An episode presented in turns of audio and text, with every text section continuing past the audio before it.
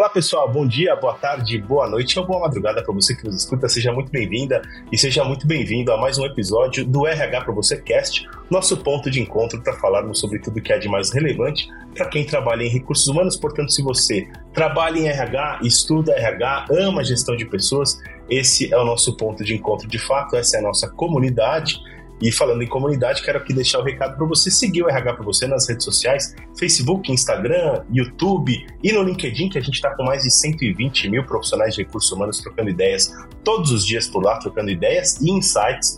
Portanto, fica o convite para você fazer parte dessa verdadeira comunidade e também acessar o rhpravocê.com.br, porque lá no nosso portal de conteúdo especializado em RH, você vai encontrar conteúdos produzidos pela nossa área de redação, produzidos na área de collab, produzidos pela própria comunidade de RH, e você também pode aportar conteúdo por lá.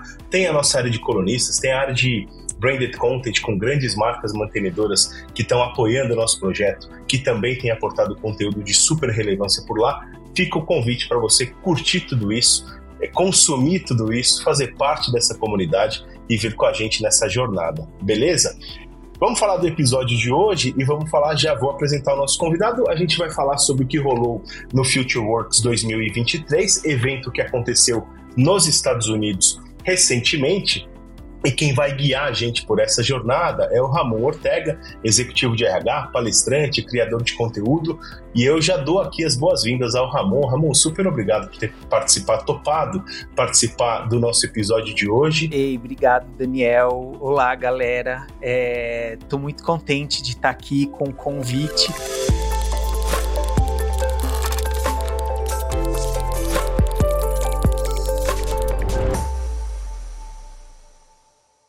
Já, já começo perguntando um pouquinho para você, pedindo, na verdade, para você se apresentar um pouquinho também. Conforme você fez a apresentação, eu fiquei muito contente com um ponto que você trouxe, que é vocês que amam RH. É, eu sempre falo que eu amo recursos humanos, eu tenho muito tesão de trabalhar com recursos humanos e fico contente de poder trazer para vocês sobre como que foi o Future Works, esse evento que rolou lá em Atlanta. Conforme eu explicar para vocês como eu cheguei até o Futureworks, eu vou contar como eu conheci também, porque nem é um evento que, assim, em todos os lugares estava falando sobre ele e tudo mais. Mas falando um pouquinho de mim, é, trabalho aí há mais de 10 anos na área de recursos humanos, bem focado em people operations, parte de folha e benefícios, parte de cultura, comunicação interna. Já passei pelo RH de empresas da indústria da moda, startups, fintech, que é onde eu hoje atuo mais startups e fintechs e sempre com muita empolgação assim no, no fato de estar trabalhando com RH. Eu brinco que eu não caí no recursos humanos, eu escolhi trabalhar com Boa. recursos humanos. E falando rapidamente da minha história, já comentei por onde eu passei, mas teve uma virada de chave pessoal que aconteceu comigo que possibilitou muito onde eu estou hoje e eu ter acesso ao Future Works. É, lá em 2021, estávamos saindo do período mais severo da pandemia, e aí eu entrei numa startup que era 100% remota. Até então eu não tinha trabalhado num ambiente 100% remoto.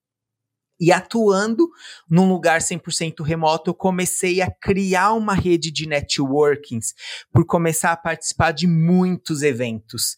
É... Até então, isso não era parte da minha carreira, eu não tinha essa conexão de vai rolar tal evento de RH, vai rolar tal podcast de RH, e aí eu comecei a ficar envolvido com isso, e em um desses eventos que eu estava, é, eu conheci uma pessoa, um palestrante, e aí ele falou do Future Works de 2022. Neste momento, trabalhando remoto, eu já tinha aderido um pouco esse estilo de vida que depois eu descobri na, no próprio LinkedIn, que tinha o nome aí de nômade digital. Então eu percebi que eu era, eu não sabia que isso existia, gente. E aí eu descobri que eu era um nômade digital e eu aproveitava esse remoto para ficar trabalhando aí pelos lugares. E aí, quando eu ouvi falando do Future Works, na época ele comentou que era um evento que tinha acontecido em Nova York.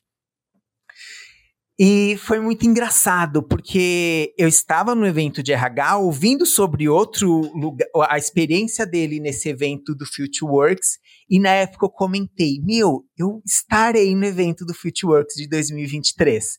Não fazia ideia de onde seria, mas ele tinha comentado com tanta empolgação do evento que eu falei: Eu estarei nesse evento. E aí, aproveitando o remoto, isso não ia ser um empecilho. Sim. É, fiquei muito contente, assim, depois tudo que eu ouvi ele trazendo desse evento. E comecei a acompanhar nas páginas quando que vai acontecer esse evento, tudo mais. Enquanto isso, fui construindo ainda essa minha rede de networking. Eu falo bastante sobre networking quando dou palestras, quando participo de outros podcasts. Eu acho que o networking é muito valioso. A gente investir em pessoas, a gente investir em contatos. E continuei essa saga então, Dan. Fui aí é, participando de outros eventos, e aí esse ano, era meados de junho mais ou menos, eu já tinha assinado lá no e-mailzinho do FutureWorks que, ó, quando tiver algum update, eu quero receber quero uma saber. informação. Sim. E aí eu recebi o e-mail é, de, putz, saiu a data do FutureWorks, vai rolar em setembro de 2023, em Atlanta. E aí, na época, eu comentei pro meu marido: saiu e eu vou, eu quero vou. muito, é, vou dar um jeito. É, muito na expectativa de o que eu tinha ouvido outra pessoa falando sem fazer ideia mesmo se eu ia gostar, se ia ser uma experiência boa, sendo muito transparente com vocês ouvintes. Atlanta nem era um, uma cidade que eu pensava em viajar quando eu, putz, uhum. eu vou, vou, criar o meu roteiro do próximo ano, não incluí Atlanta ali na, no roteiro.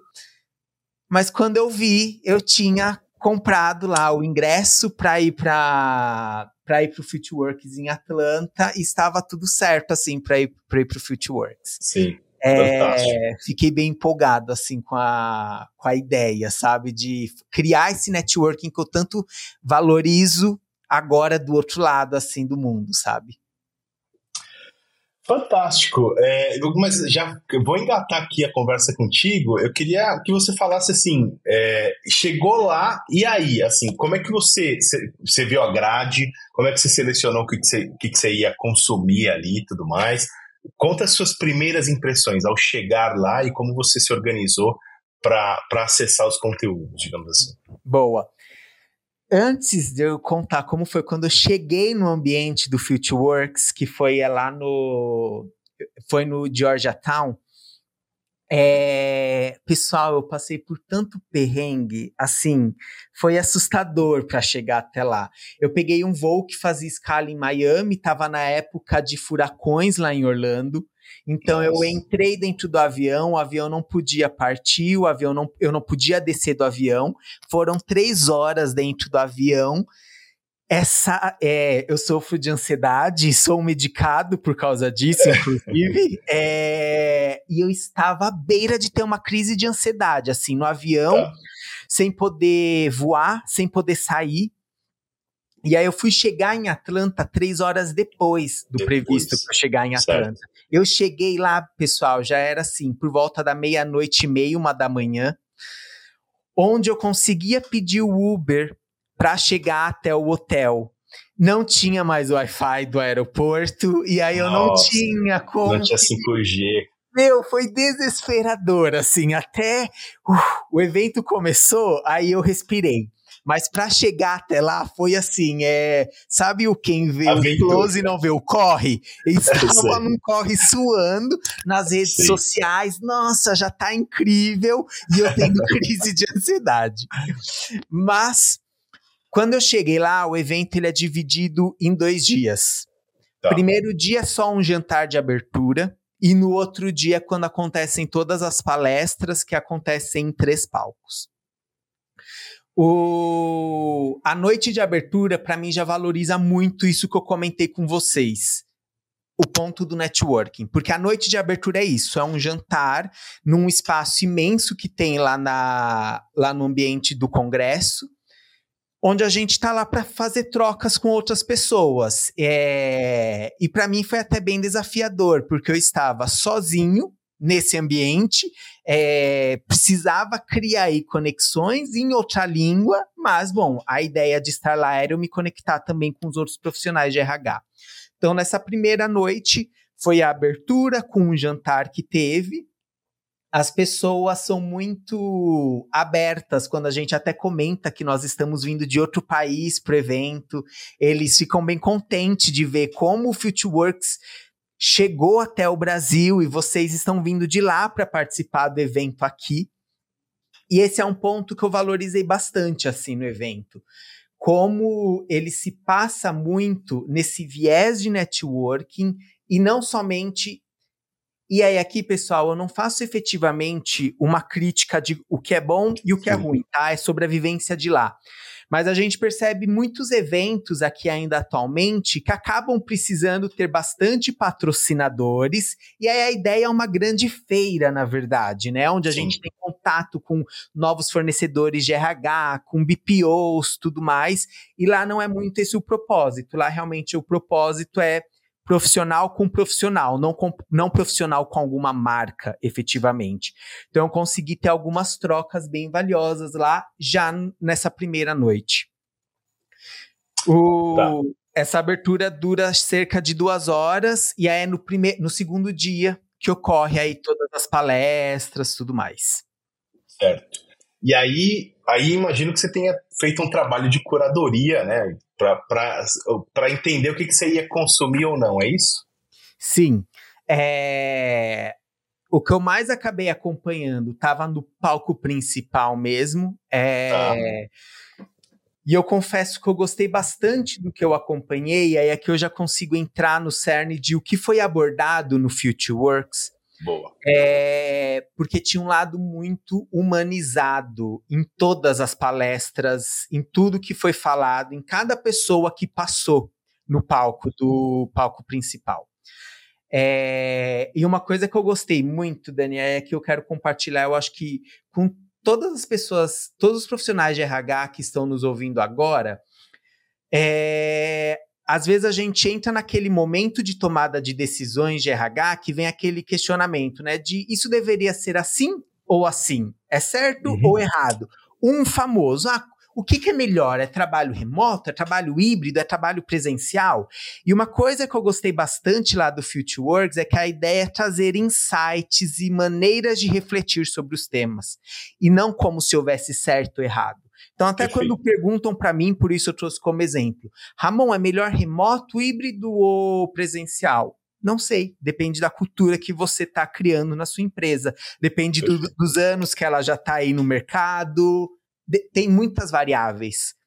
E, a, e, a, e, tudo que eu ouvia no Futureworks entrava muito nesse ponto de, ó, oh, é um insight, é uma maneira de você pensar sobre o tema. E aí eu passei sobre alguns temas que eu gostei muito, é o que eu quero aproveitar aqui esse momento para compartilhar com vocês, que era já sobre a transparência no trabalho. E aí quando eu digo a transparência no trabalho, com as pessoas que estão nessa companhia, desde antes delas entrarem na companhia e ainda quando elas estão já trabalhando. Então, hoje nós vemos aí já algumas ferramentas que a gente consegue utilizar para ver o nível de satisfação das pessoas naquela empresa antes mesmo de entrar na empresa. Então, a gente consegue dar aquele Google, olhar a avaliação, ver se o salário está compatível com o que a gente acha que tinha compatível, se temas de diversidade, de inclusão estão compatíveis com o que a gente entende que é compatível. Uhum. E eles entraram lá muito nessa seara sobre como a gente acaba aumentando e impactando a imagem da empresa quando a gente oferece um ambiente de bem-estar para as pessoas. Porque hoje, se aquele ambiente ele não está oferecendo bem-estar para as pessoas, quem ainda nem entrou na empresa vai ficar sabendo disso. Então, como é necessária essa manutenção?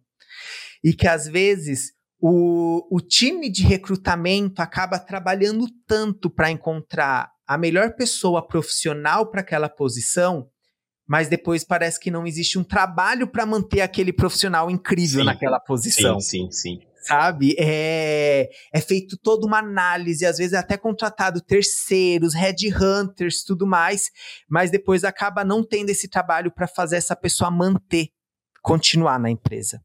Perfeito. E aí, alguns pontos que eles trouxeram bastante, que eu trouxe aqui, até aqui na minha colinha, sobre como manter essa satisfação na empresa. Tem, obviamente, o ponto de felicidade, né? Sobre o quão felizes estão essas pessoas trabalhando naquele ambiente. O ponto de propósito. E o propósito, Dani, eu quero fazer um gancho, porque eu acho que o propósito tem um grande impacto com a geração que está entrando no mercado atualmente. Perfeito. É, eu acho que antes dinheiro é muito necessário, a gente tem que valorizar, mas antes a gente tinha, nós tínhamos profissionais que trabalhavam muito atrelados somente à remuneração. E hoje as pessoas que estão entrando no mercado de trabalho, eles têm muito essa sensação de eu preciso ter um propósito nesse lugar que eu estou trabalhando. É, eu preciso ter um propósito enquanto profissional, eu preciso ver que a própria empresa está aí com uma cultura, está aí com diretrizes que faz sentido com o que eu estou pensando e com os meus ideais. E eles trouxeram então bastante esse tema nessa parte de como você faz com que as pessoas permaneçam na empresa pensando até no propósito. E é um desafio muito grande para a liderança. Claro. Total. É um desafio grande para a liderança até pensando no trabalho remoto. Como eu vou fazer com que essa pessoa tenha o sentimento de pertencimento, mesmo quando a gente não está lá todos os dias, sabe? É isso. É, eu gostei muito, assim, de como eles trataram esse tema e fazendo esse gancho de recrutamento. De hoje, se você não cuida das pessoas que estão na empresa, ótimos profissionais nem vão talvez considerar depois ir para sua empresa, sabe? Eu lembro que eu passei uma vez por uma por um lugar e era bem desafiador assim a proposta. Então eu aceitei o desafio. Mas eu entrei em uma dessas ferramentas onde a gente tem a avaliação lá da empresa. E aí eu vi que a galera trabalhava muito naquele lugar. Tava lá, meu, é uma cultura de overwork e a gente trabalha, trabalha, trabalha, e isso não muda. E aí eu tava conversando com o meu business partner, né, com ele cuidava da minha área de RH, e aí ele, nossa, Ramon, eu, eu, reparei aqui que você tem feito umas jornadas bem doidas de trabalho. Aí eu comentei, é, parece que estava certo aquele comentário naquela plataforma. Existe uma cultura de overwork aqui. Ou seja, isso ficou na minha cabeça. E Pô, enquanto eu comecei a viver, a viver isso, eu não esqueci. Exato, exato.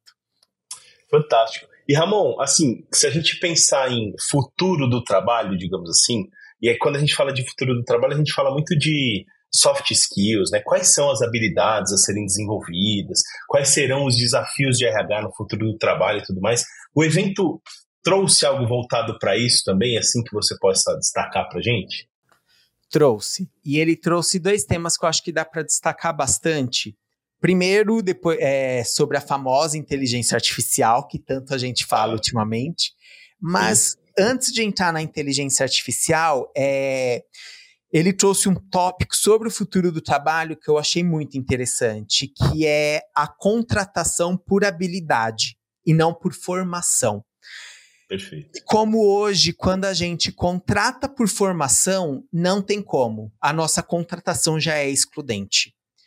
E ter essa compreensão de a posição que eu estou abrindo, e aí eu vou usar bastante até como exemplo a minha posição que é bem relacionada com folha e benefícios a posição que hoje, quando é, é aberta para folha e benefícios numa empresa, carece muito mais de habilidade e expertise com determinados sistemas, com legislação trabalhista, é, com, é, com conhecimento sobre obrigações acessórias e assim por diante, não exige efetivamente algo relacionado à minha formação.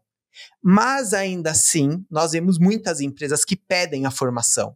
E quando a tá. gente questiona no cerne do porquê questionada aquela formação, porque no final é, é, a, é a habilidade naquele sistema que vai fazer diferença, não existe nenhuma resposta direta sobre isso. E aí eles trouxeram até o número de que hoje 62% dos americanos, né, o evento estava lá nos Estados Unidos, não possuem um diploma. E aí, quando a gente olha esse 62%, como a gente percebe que 72% das pessoas negras não possuem um diploma, 29% dos latinos não possuem diploma, é, 80% das pessoas com deficiência não possuem um diploma, então por isso que a Também está ligado à exclusão. Né? Exato, já foi. Se você só contrata por formação, vai ser excludente, não, não importa como você faça isso. E como a gente precisa caminhar para esse olhar muito mais focado em soft skills e habilidade do que na formação em si. Porque quando a gente busca o background das pessoas, o passado da pessoa, nem sempre ela vai ter tido oportunidade da formação, mas às vezes ela já estava no mercado de trabalho criando claro. habilidade profissional, sabe? Exatamente. É, é, bem interessante e é aqui, mais uma vez, é um insight que eles trazem, não é sobre o certo ou sobre o errado, é sobre pensar sobre, essas, sobre essa perspectiva, sabe? Mas é que geralmente quando a gente contrata, a gente precisa da, daquele conjunto de habilidades não faz diferença onde a é. pessoa se formou, se tem um Exato. diploma e tal. Normalmente, né? Exato. Não, longe da gente, assim, longe de mim também querer desvalorizar a formação, a, forma, o, o, a educação formal. Muito pelo contrário. Mas, de fato, a gente, quando contrata, a gente precisa de um conjunto de habilidades e não é necessariamente de um currículo gigantesco, né? Então, exato. Então faz, faz todo sentido mesmo essa reflexão, na minha visão. Sim, exato. É, né? Agora, e que mais, assim, Ramon? A gente tá, tá caminhando já pro final. Tem mais alguma coisa que você gostaria de trazer, assim, pô, isso aqui me chamou muita atenção e tudo mais? Sobre falar só rapidamente sobre a inteligência artificial. Achei muito interessante boa, boa. É, o tema que eles trouxeram da inteligência artificial, sobre como a gente consegue utilizar a nosso favor, mas a gente uhum. precisa ter cuidado ainda assim quando a gente fala sobre inteligência artificial. Eles trouxeram os exemplos de que se hoje a gente joga lá em alguma das dezenas de ferramentas que hoje existem de inteligência artificial, se a gente pede para eles apresentar para nós é, trabalhadores relacionados à indústria de comida, ou food workers, uhum. geralmente só vai mostrar pessoas pretas e latinas trabalhando. É, é o que a inteligência artificial vai mostrar. Entende. E se a uhum. gente colocar médicos, só vai mostrar o, o, homens brancos de barba, inclusive, mostrou lá na foto. Então, como às vezes a gente tem que ter, a gente precisa aproveitar a inteligência artificial, mas ter cuidado com o preconceito que ela já tem, porque a inteligência artificial foi criada por alguém, então ela revela a criação que com tem certeza. sobre isso mas como ainda assim pode ser muito interessante utilizar a inteligência artificial. Então, para ter toda a descrição de trabalho, quando vai colocar isso numa publicação, num, num, num portal de vagas, como às vezes a gente está tentando responder um candidato ou uma pessoa candidata tenta responder a gente e aquela inteligência artificial já serve como apoio para fazer essa resposta para a gente. Então, e o ponto de habilidades também, na verdade, sobre como às uhum. vezes a gente deixa passar alguma habilidade, mas se a gente colocar para a inteligência artificial que a gente está buscando aquilo, às vezes a inteligência, a, a, própria IA consegue dar para a gente essa informação e facilitar para a gente, sabe?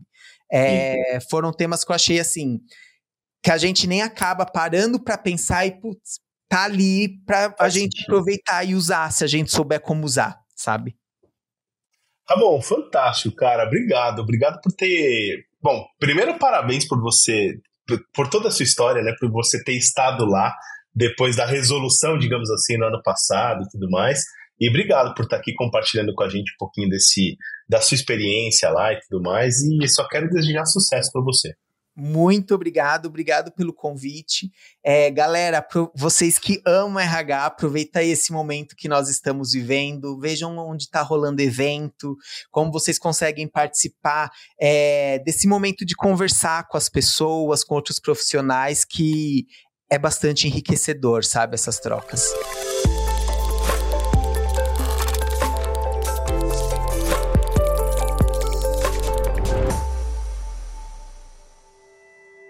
E aí, curtiram o meu bate-papo de hoje? Falei com o Ramon Ortega, ele é executivo de RH, palestrante, criador de conteúdo, e ele teve no Future Works em setembro de 2023 e relatou um pouquinho pra gente das experiências dele por lá e dos insights que ele pôde captar e trazer pra gente. Quero deixar aqui só o convite para você assinar o feed do nosso podcast aí no tocador de sua preferência ou se inscrever no podcast no Spotify, no Deezer, no Apple Podcasts, Google Podcasts, onde quer que você esteja ouvindo a gente. Fica a dica para você se inscrever. Assim, sempre que tiver episódio novo publicado, a gente vai aparecer na página inicial do tocador ou no caso do YouTube, se você estiver assistindo a gente pelo YouTube. Mas você sabe que a gente tem esse encontro marcado toda segunda-feira cedinho, entre 5 e 7 da manhã, tem episódio novo na área para a gente começar bem a semana, por isso eu aproveito para desejar uma excelente semana para você. A gente se vê no próximo RH para você Cast. Um grande abraço e até mais.